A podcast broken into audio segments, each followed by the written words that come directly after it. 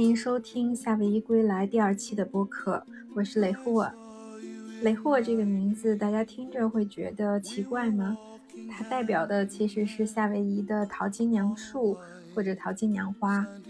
对我来说是一个美丽的名字，也是夏威夷生活留给我的一个印记吧。这次播客我邀请到一位好朋友 Kiko 来分享他夏威夷游学的经历以及工作上的一些进展。如果大家对播客的内容感兴趣，或者有什么问题要问我们，欢迎留言告诉我们。大家好，我是 Kiko。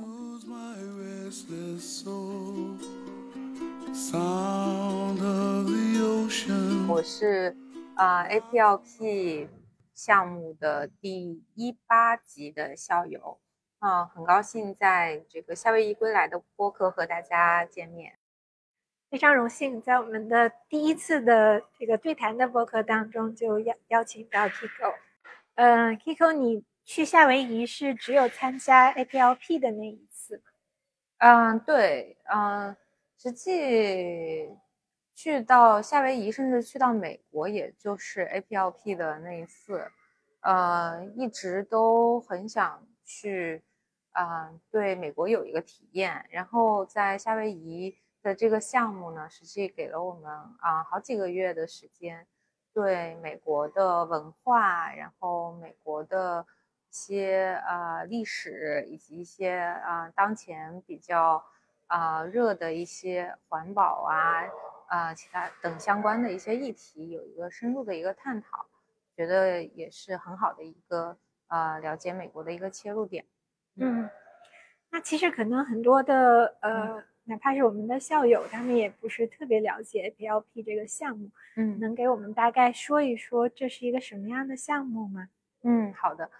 So，啊，APLP 呢叫做亚太的一个领导力的一个项目，啊，我们东西文化中心下面的一个领导力项目，主要是为了促进啊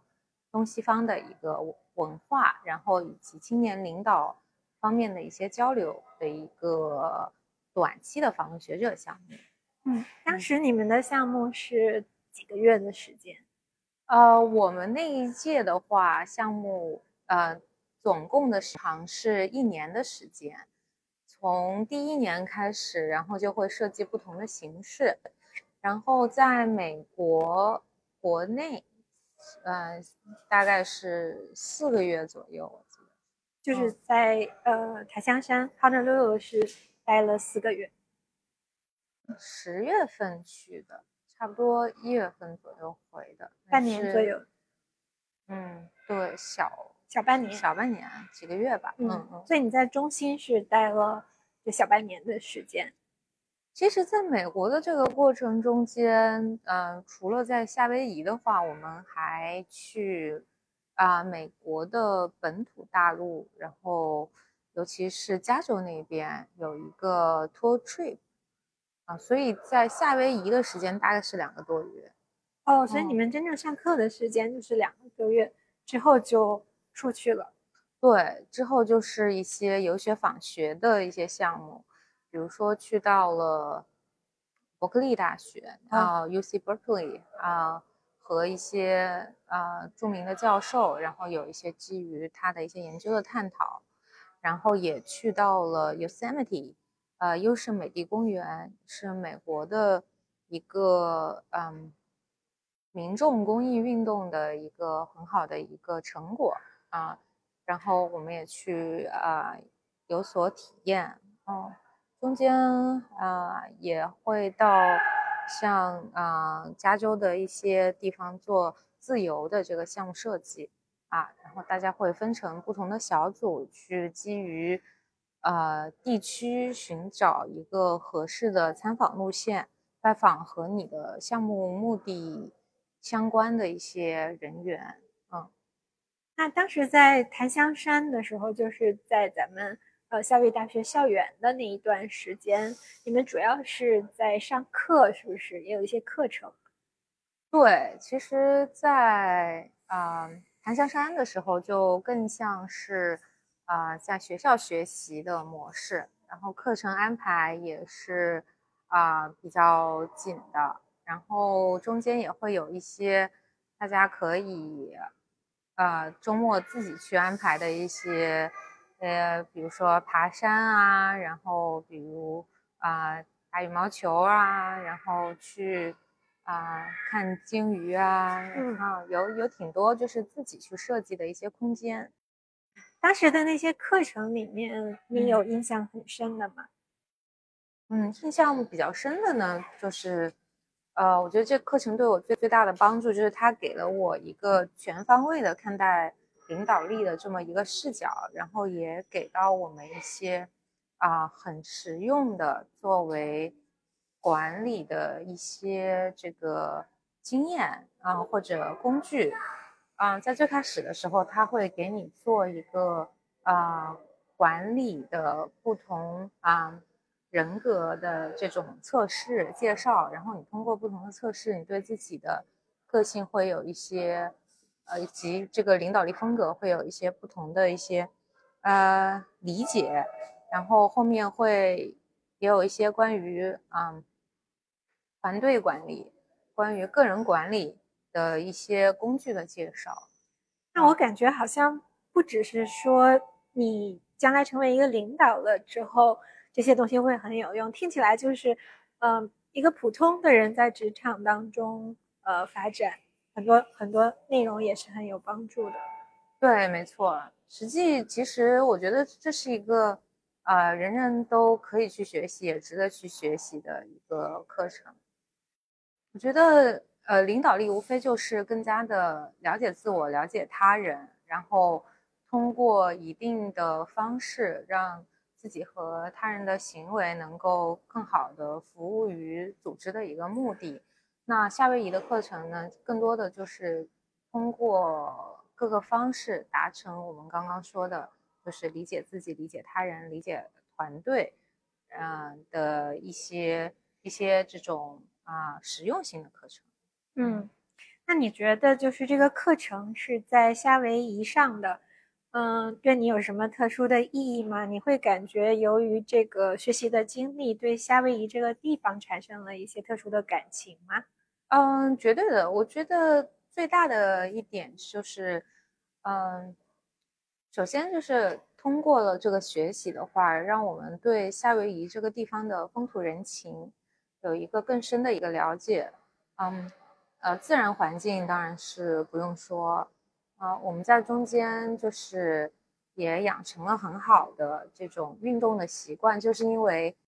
夏威夷这个山水的引领，每周都会去爬山，然后看瀑布，嗯，同时你还记得当时就是最喜欢的去的一些地方是哪里吗？我记得，嗯。有一个，我们比较喜欢去海滩看日落，然后我们同学相约的一起在海滩上，有一天是看日落，在家这个看月亮，一起聊天，然后大家一起躺在这个沙滩上，直到第二天早上，就是聊了一整夜，嗯，哇，对，这很难得的体验。然后在这海滩的话，每个周末都会放烟花啊，然后。看到的时候也是非常的欣喜的，就是夏威夷的生活，呃，你们跟当地人有有一些接触吗？有进入到社区什么的吗？嗯，我们其实是参与过一些，嗯，他们中学相关的一些课程，然后我记得有有一个课是，嗯，地震灾害的一个。一个防护课，嗯，然后那个课我们是深度体验的，然后的在这个过程中间，你也会有一些，就是作为不同机构的一些决策的模拟演练，嗯嗯嗯，那个我印象还挺深的。然后除此之外呢，就是。啊，也有去到一个山顶，是这个原住民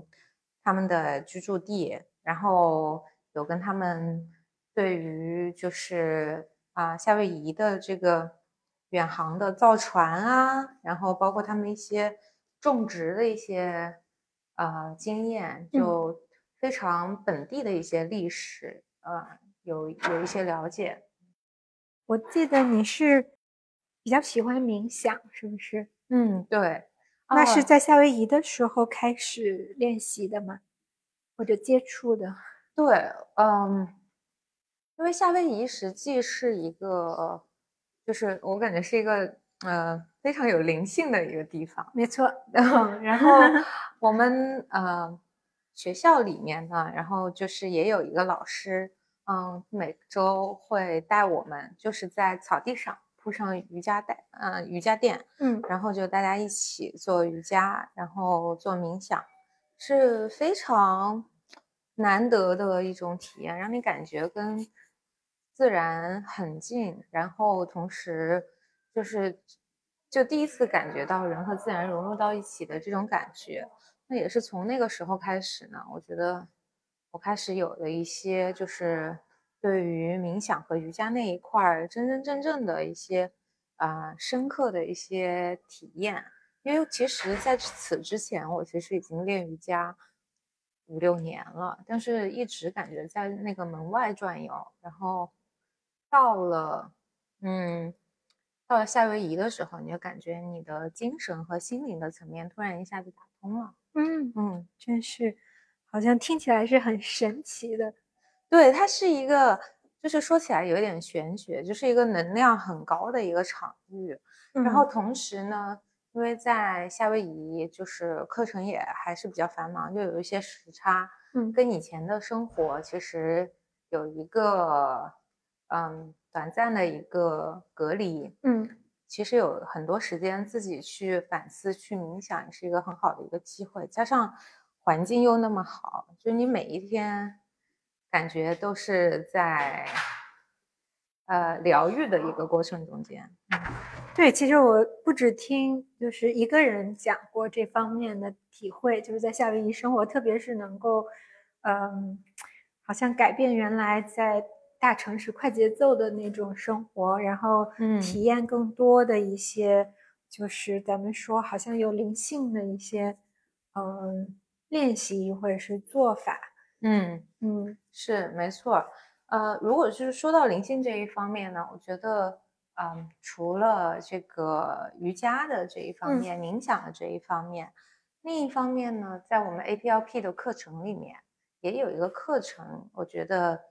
非常实用，也想推荐给大家，叫啊 Generative Writing。嗯，它其实倡导的就是，呃，老师会给大家一个呃话题，然后大家可能做一个很简短的分享探讨。然后就给你整块大概一到一一到两小时的时间去写作，嗯，然后你心里想到了什么，就自然流淌的把它写出来，嗯，啊，写完了之后是各自写各自的，对，各自写各自的，然后你也可以用自己的语言写，也可以用英语写，嗯，然后最后就是大家可能有一个自愿分享的一个环节，嗯，那个课程我觉得就是呃给我最大的一个感受就是 writing is healing。就写作其实本身就是一种疗愈，疗愈。对，嗯，其实我觉得现在，就像你刚刚说到的，就是大家的这个生活节奏都非常的快，然后有很多积压在心里的可能是微小的情绪，嗯。啊，无论是啊积极的或者消极的，嗯。啊都没有得到及时的抒发，然。后这样的写作其实提供了一个出口。啊，让你把内存清空，然后能够更好的轻装上阵，重新出发。嗯嗯，因为呃，这个暑假咱们俩也做了那个 共写的练习，就是刚才你说的这个呃写的这个练习，我的确是第一次就是体验到了，就是把一件事情从你心里。呃，以写的方式来让它抒发出来，本身就是一种特别好的感受。嗯，然后如果有好朋友一块儿，就是他还能给你一些啊反馈，积极的反馈，嗯，确实效果就更好。所以也通过自己的这个亲身的经历，嗯，推荐给大家。嗯，是我们共写的这个练习呢，其实就是像组成一个两个人的小组，然后每一天。基于一个共同的话题，然后做写作，并给对方留言。呃，我觉得这个形式，嗯，实际是对我来说感受也是非常好的。嗯就是呃，一个是把内心的这个想法书写出来，有一些我觉得可能都已经写到了，嗯，潜意识以下的呃潜意识的那个层面上，或者是就是大家已经在分析自己的潜意识到底对是对什么样的一个情况、一个状态。然后你就会用一个上帝视角，然后看你当时的呃行为，然后以及一些想法，然后其实会给你一个不同的角度。那么另一方面是的，是的，就好像把自嗯己从自己的经验当中抽离出来。是的，是的，啊、另一方面，我觉得还有一点就是，啊、你这个伙伴其实也很重要，很重要。对 他不断的给你一些反馈，然后这些反嗯馈，呃，一个方面呢是给你一些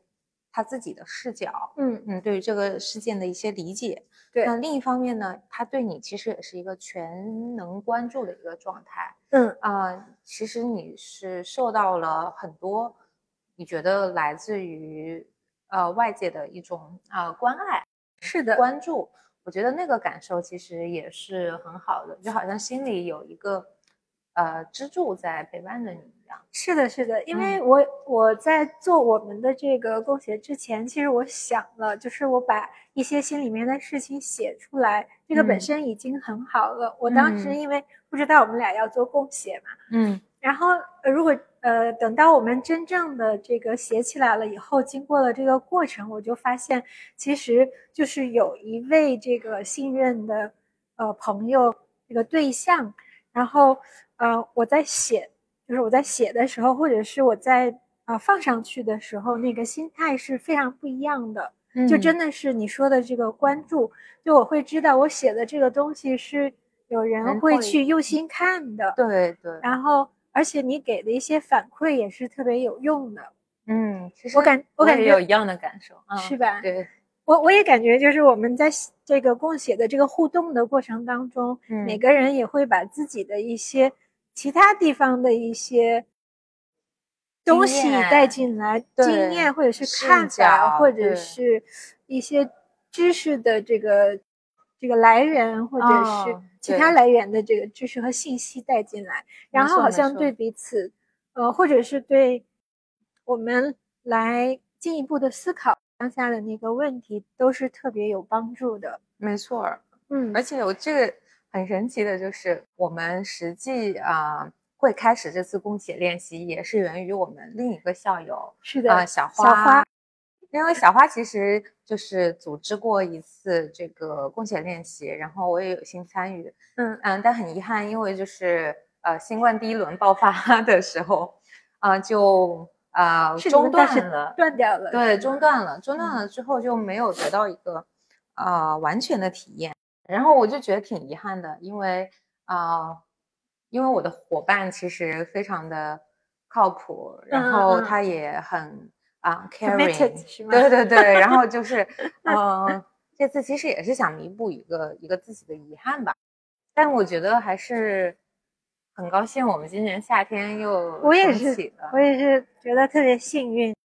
这个变成了这个假期里面一个非常重要的内容。对，而且很神奇的就是，它是一个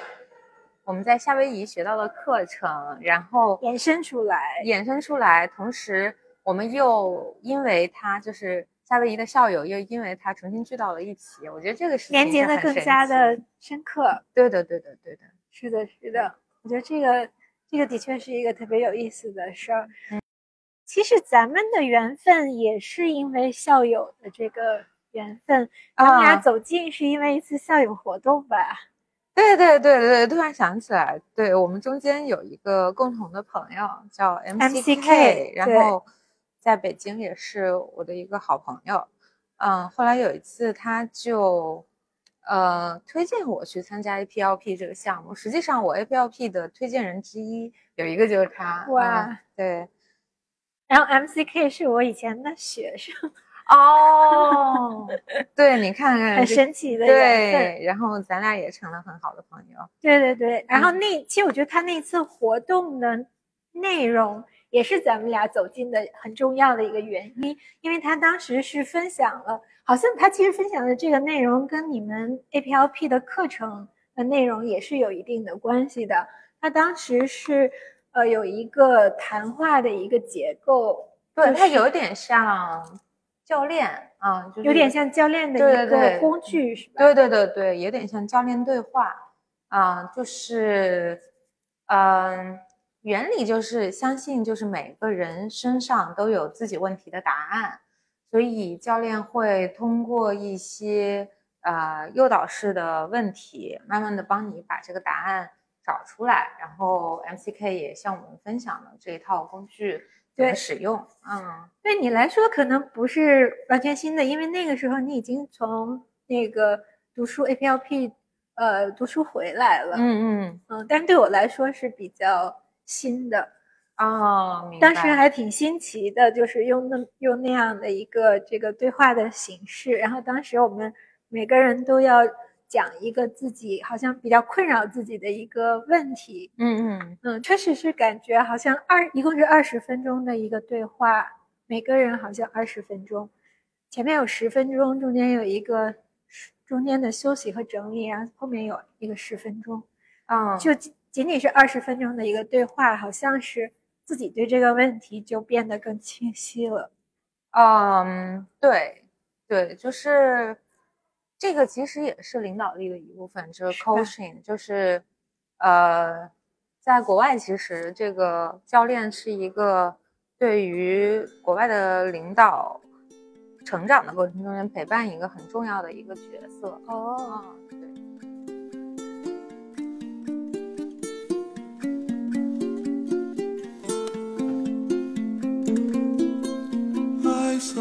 在这个 APLP 项目之前和之后是，呃，之前是在北京工作的，然后之后也是回到了北京，但是换了换了不同的工作，是吗？对，那你可以大概呃分享一下，就是这个项目，嗯，在你的这个呃不同的工作的转换过程当中是有什么影响吗？嗯，好的。所以就是在 APLP 之前呢，我是主要是在呃联合国的一家机构工作，就在一个国际组织工作。那么我当时也是心怀着就是公益的理想，包括我的业余也会去接这个免费的公益咨询啊，然后写报告之类的，啊，去帮助这一些呃公益实践的一些。呃，促进和落地。那当我做了几年之后，我就发现，就是，呃，如果要真真正正的让，嗯，大众得到更多的呃福利福祉，那么光通过公益机构，然后这样的国际组织是不够的。商业机构呢，其实是在整个这个大的 picture 中间，应该是很重要的一个部分。所以在 APLP，呃的课程中间，当我训练了更多啊领导力的项目之后，嗯，首先它让我更有自信，去申请了一个比较 senior 的一个职位啊，然后当时就是到使馆区的经济处去做了一个经济官，然后第二个呢就是。呃，它让我坚定了，就是公益和商业是可以并行的一个套呃道路，不是套路。嗯，然后所以呢，在回来之后，嗯，我也觉得可以纵身一跃，有更多的尝试，也让我的生活没有那么紧绷。啊，之后啊，就是不仅仅是在使馆做到了。经济观，然后我也会到不同的商业机构，嗯，帮助他们做一些国际项目的策划和落地。嗯嗯，我们在我在上一家公司，其实帮他们争取到了一个呃世界银行的一个呃相当于人民币三个多亿的低息贷款，嗯，然后有助于他们在未来的七年可以在发展中国家啊做更多的这个基础设施类的投资。那我觉得这个是真真正正的，也把我的理想和我真真正正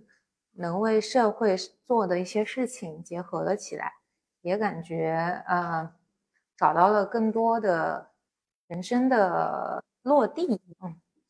嗯，就是你原来在这个国际组织工作的时候，也有一些好像没有能完全的实现的一些。呃，理想，你当时就是，嗯，因为你的那个呃，在国际组织工作，很多人也是觉得很神秘的，嗯嗯，是大概什么样的工作的体验呢？嗯，所以我们当时是一个做这个公共卫生倡导方面的一个国际组织，然后嗯，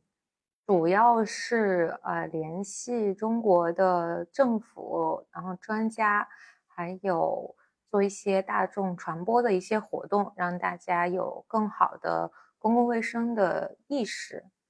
那我觉得最好的一点呢，是我们做的一个呃无烟的一个倡议。然后这个倡议，嗯，使得我们中国的这个呃吸烟率，然后呃包包括二手烟的这个情况，得到越来越多人的关注，也让大家更多的。呃，对于自己是自己健康的第一责任人这个事情啊有所意识，觉得呃这份工作还是给我打开了一个全新的视野。因为在那之前呢，我是在海外的一家这个基金工作啊，所以是一个完全不同的体验。我我是在嗯海外的基金工作的这个过程中间，然后发现。我自己底层的一些价值观，就是如果我的工作能够实实在在的，呃，挽救他人的生命，然后对，啊，这个公共的利益，然后有更多的价值，可能我的，呃，drive 就会更强。嗯，所以这个促使你去转向了一个呃国际组织这个方向。对对，没错。嗯，然后实际我还是降。降薪去的哦，真的对，因为海外的基金一般呃收入也会高很多。嗯，对于一个毕业生来说，嗯嗯，你的这个在学校学习的专业好像是计算机是吗？啊，对，我是学外语计算机和我还有一个国际法的一个一个 minor 是吗？对对对，啊。所以那从那个工作就是到这个基金工作是一个对口的就业，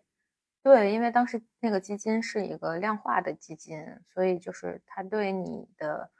呃，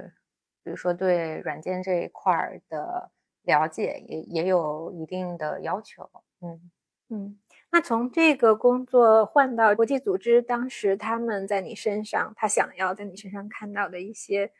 比如说，呃，资历呀，或者是这个特质是什么呢？嗯，我觉得更多的一个就是在前一份工作中间积累的一些做呃市场的一些技能，以及一些积累的这个资源啊。然后还有就是，实际对于一个年轻人来说，他也看到了你的一些基基础的素质和一些。呃，内在的动力吧，我觉得都是他们比较关注的一点。但是很重要的一点，实际也是，呃，我觉得可以分享给大家的经验，就是说有很多这种比较细分的这种领域或者机构的话呢，就是你的一些人脉关系的建立也是非常重要的。嗯，像我去 WTO 的话，其实是呃一个内推过去的。嗯嗯。在就业的这个方面，比如说，呃，要去国际组织呀，或者是去使馆呀，呃，工作的话，这个人脉的这个建立或者是维护，你有什么经验可以分享吗？我觉得就是走出去吧，然后尤其你在大城市工作的话，只要你呃愿意去呃探索，然后愿意去搭建这个连接的话，实际机会还是非常多的。嗯，会经常参加一些活动吗？对，像我自己个人的经验来说，就是我们，呃，在学校的时候，然后呃，一起参与了一个叫 Lean In 的一个女性女大学生的一个公益组织 Lean In College 的一个建立与成长，然后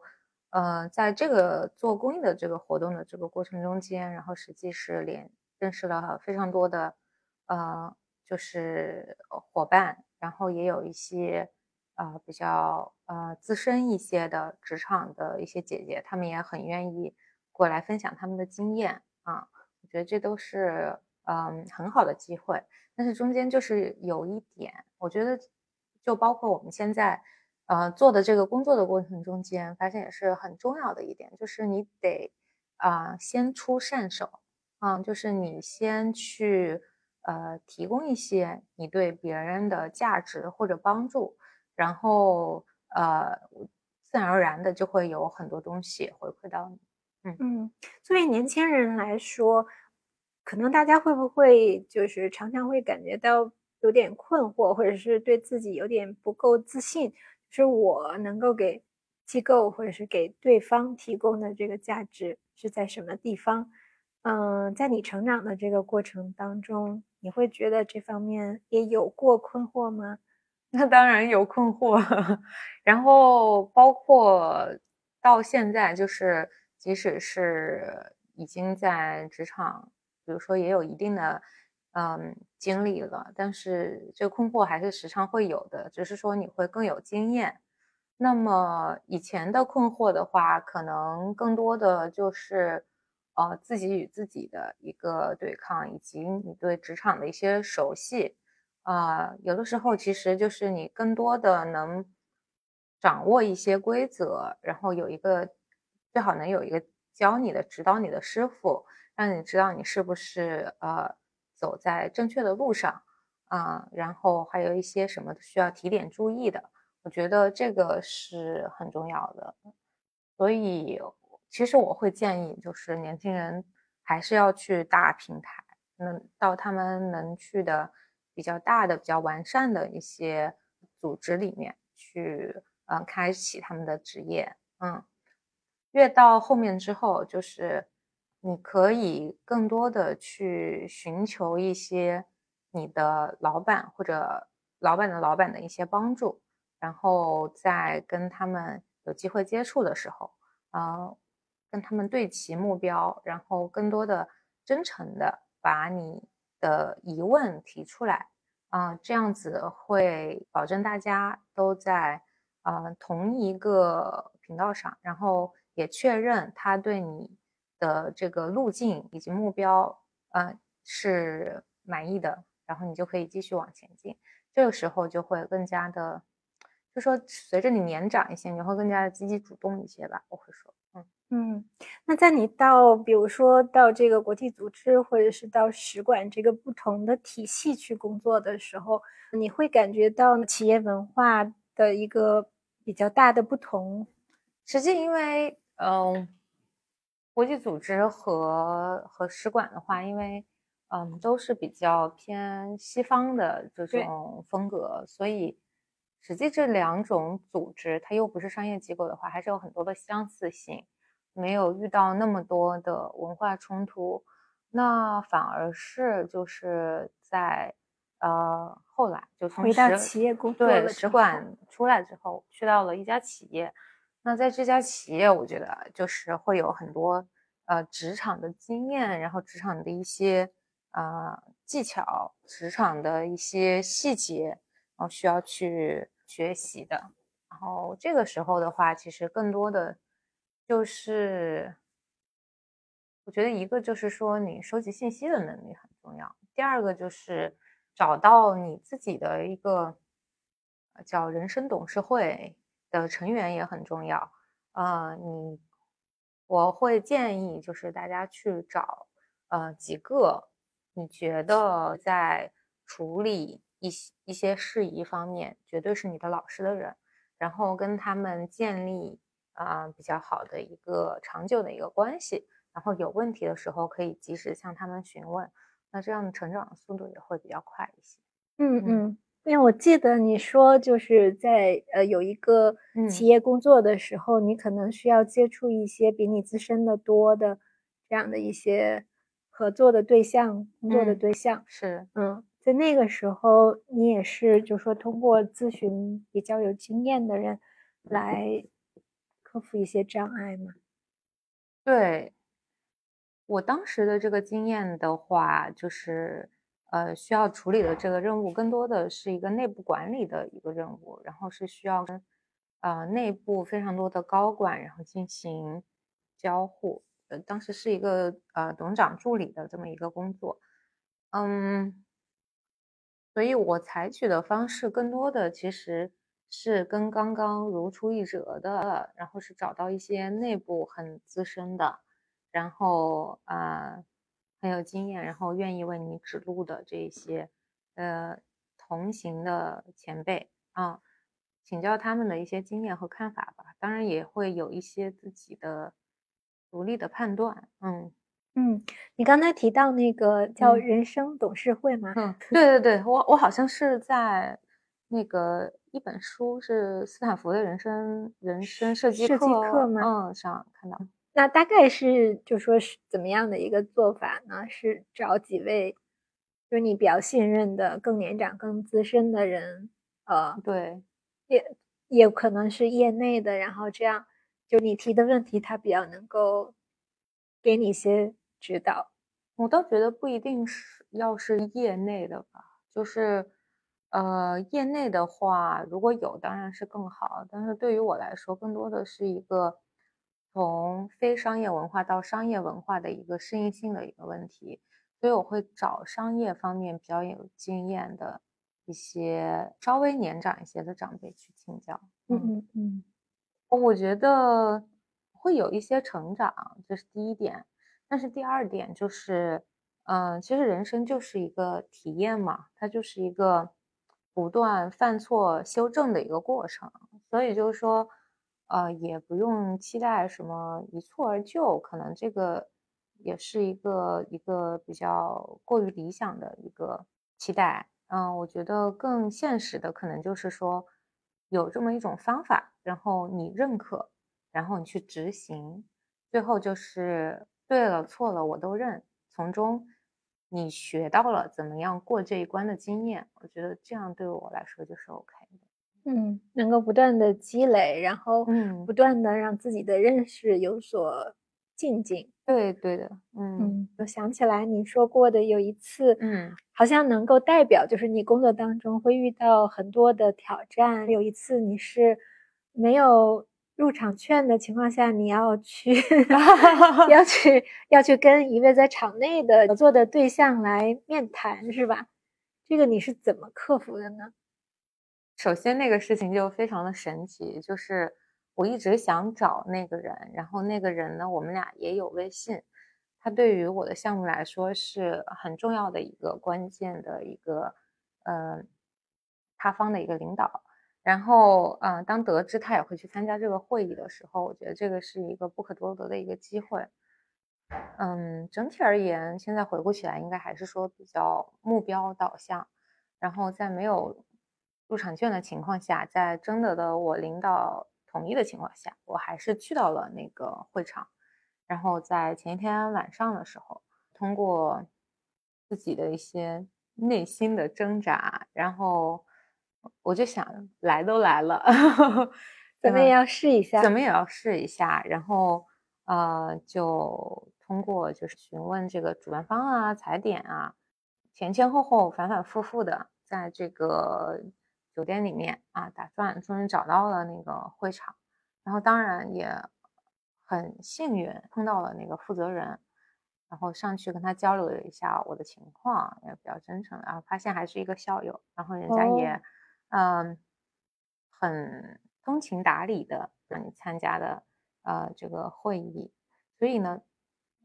那个事情其实是会让我感觉到，就是很多时候。你认为不可能的事情，其实是自己的一个心魔。然后这个世界上就是，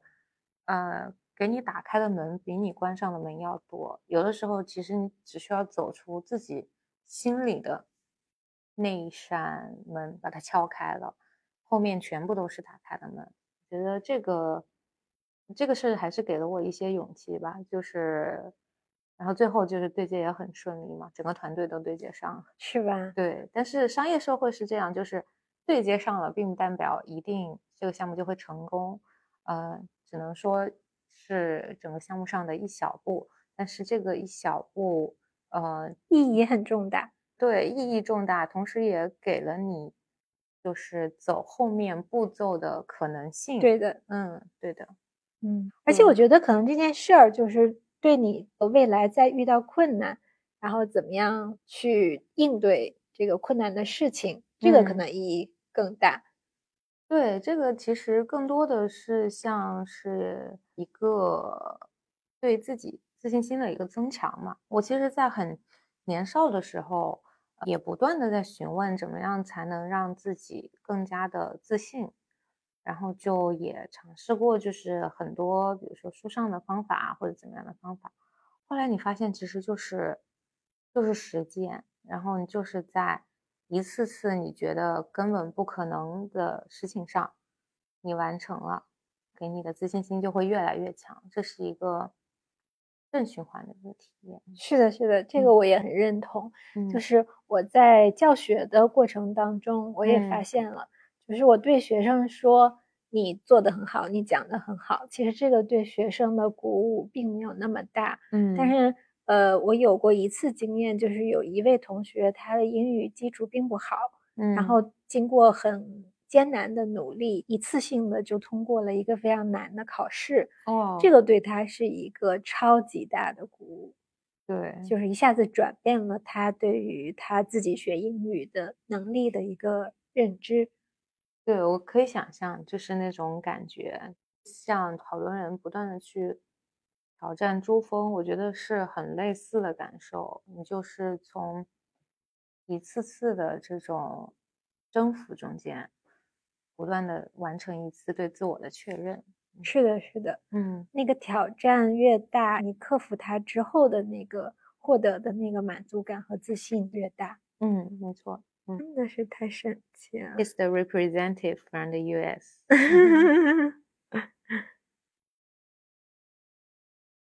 刚才我们聊了很多啊，从 APLP 项目，你印象很深的一些学到的东西，嗯，然后包括我们。校友之间的很多很有意思、很有意义的交往，嗯，和沟通，还有就是你自己在职业方面通过这个项目的学习的一些呃转变，嗯嗯，讲了很多。如果要是有这个听众对这个 APLP 项目，它全称应该是叫 Asia Pacific Leadership Program，嗯，对吧？对。那如果有人对这个项目感兴趣的话，他们想知道，就是说他们适不适合申请这个项目？你有什么建议吗？它会有一些这个硬性的条件，所以我建议大家就是关注一下这个硬性条件的这些条件，应该在网站上面都能够找得到。嗯，而且现在的这个项目的时长呀，比如说有没有奖学金呐，有可能跟你那个时候不太一样了，是吧？对我估计是。我记得好像我们是冬天十二月份左右，然后开始的这个申请，然后大概到三月份之前申请就结束了。那之后就是一个筛选的一个时间，可能到五月份左右的时候会有一个面试的一个邀请，然后通过面试之后就会拿到确认，然后大概到七八月的时候就会有第一次的。在亚太的一个活动了，然后到了九月多十月的时候，就可以去到美国那边。你们上课的时候是在去夏威夷后开始上课的？对，在亚洲这一边是，比如说学校的年会啊什么的会合在一起，然后有一些这个参访拜访，嗯。对这个项目的变化其实还是挺大的，因为当时我在呃，我是一零一年到零三年的夏威夷嘛，嗯那个时候就是 APLP 项目刚刚开始的时候，他们是一整年的项目，嗯嗯，然后奖学金也是全就是全包的，但是后来好像就应该减少了一些了吧，而且疫情当中好像这个项目就缩得很短了。哦，对，好像现在就是经费会受到一些影响，包括我们那一届的时候，呃，经费已经受到一些影响了。但是你们是每个人都拿到奖学金了吗？应该不是，我理解，有一些人是全奖，有一些人是半奖。你自己能够被选入这个项目，或者是看你的同学，你感觉这个项目适合什么样的人来申请呢？嗯。首先呢，就是你还是要有一些的这个工作的经验，然后我记得我们当时的这个申请的条件是至少要有五年的工作经验。第二个呢，就是对于亚太区的这个和平和繁荣有促进，就你工作还是会有这个 impact。第三点呢，就是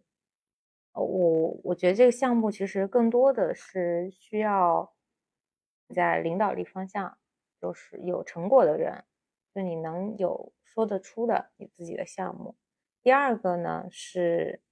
比较开放、愿意成长的这种人，然后大家能够有一个和谐的这种讨论的一个氛围，要能够对其他的文化比较包容的这种。对的，对的，因为我们这个班呢，实际是一个。文化的一个大融合。我记得当时我们的同学是来自于三个大洲、十几个国家，然后我是唯一的来自中国的人，所以你会嗯见到很多不同的背景的人，然后大家可能有很多不同的，无论是语言、生活、文化啊上的习惯，还是。比如说一些宗教上的一个一个一个习惯，让你会对更多的文化有一个了解，也要对他人有所尊重，这个也是很重要的。合作精神也很重要，因为这个项目中间有很多是呃小组制的、项目制的一些活动，需要你在无论小团队还是大团队里面都要有团队精神。最后，我觉得。语言也是一个比较大的一个呃门槛，就是你还是必须能够用英语完成这一些交流，因为你旁边不会有一个翻译的人跟着你。嗯，因为我接触的 APLP 的校友都是特别的有热情、有能量的人吧，所以我感觉这个项目是也是一个很特别的项目，而且呃也能通过这个项目。认识和了解夏威夷这个地方，所以还是非常有价值、非常值得推荐。我也觉得夏威夷的这个经历呢，嗯，从小的来说是对于我个人的职业可能会有一个转型的这个帮助。那么从大的来说呢，实际是完完全全让我打开了一个对于啊美国以及其他的亚太国家的一个认知。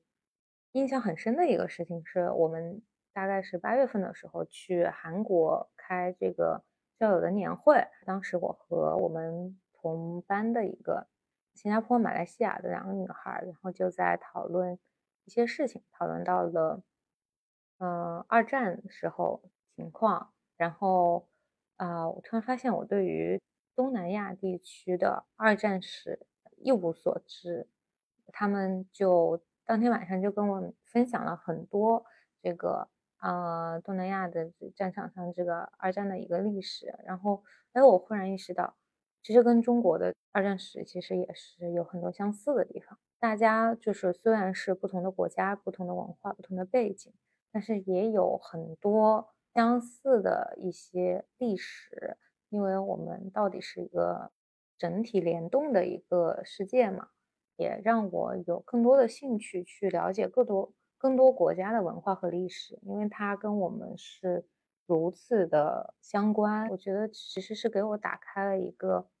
嗯全球公民的一个视野吧，这一点是挺难得的。对对对，这个其实我也有比较深的感触，因为我当时去夏威夷读书的时候，也是第一次出国，第一次去美国，而且就像你说的一样，是第一次接触很多的亚太地区的其他国家的。同学，嗯，因为我们住在哈勒曼诺尔的那个宿舍里边，对的，嗯，然后大家都共用同样的厨房呀，就宿舍的设施。我当时印象特别深的就是我的一个经常碰见的一个朋友是 West Samoa，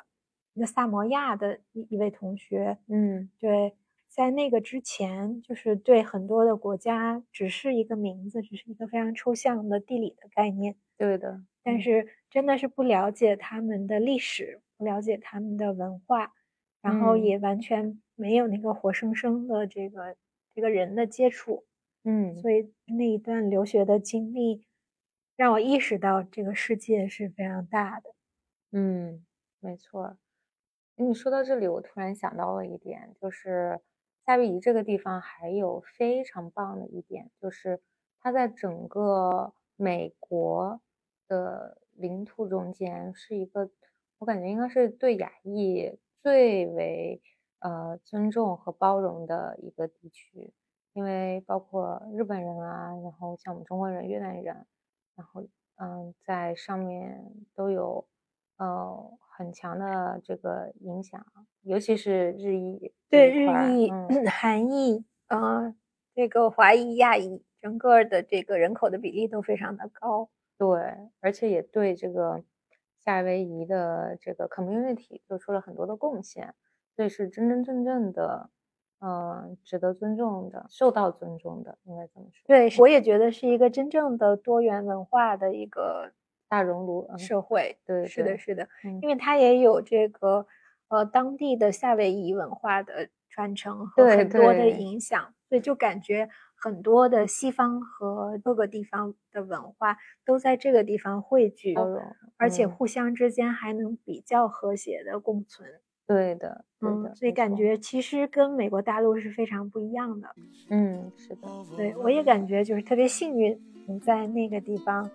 嗯，读书。虽然都是说是去美国留学了，但是能在夏威夷读书，嗯，是特别不一样的体验。是的，没错，这可能也就是为什么我们 EWC 项目的毕业生，我觉得每个人都把新的一片留在了夏威夷的原因。没错，没错。然后每个人的心里也有一片被夏威夷占据了。对，没错。好的，好的，那今天我们就差不多到这儿。嗯，谢谢 Kiko，拜拜，再见。